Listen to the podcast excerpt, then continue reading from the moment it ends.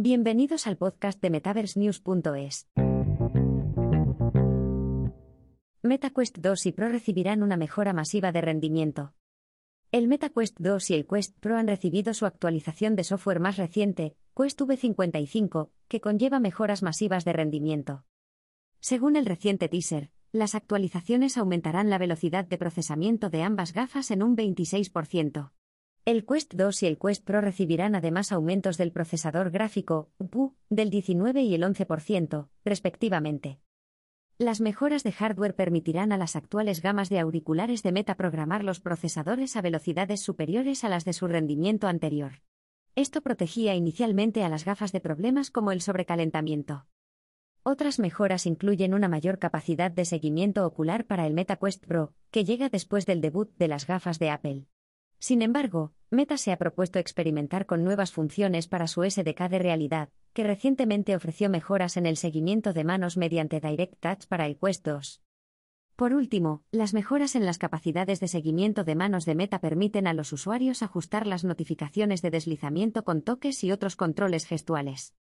La empresa también integrará Messenger para llamar y enviar mensajes a otras personas.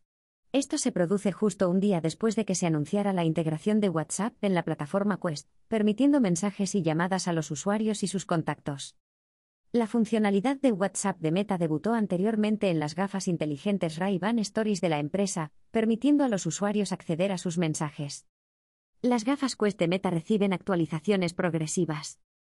Las noticias sobre el aumento de rendimiento de las MetaQuest 2 y Pro llegan después de que la empresa con sede en Menlo Park anunciara su última incorporación de hardware, las MetaQuest 3, a principios de junio. La gran revelación tuvo lugar pocos días antes de la Conferencia Mundial de Desarrolladores de Apple, WWDC, 2023, en la que debutó el dispositivo de realidad mixta, RM, Vision Pro de la empresa.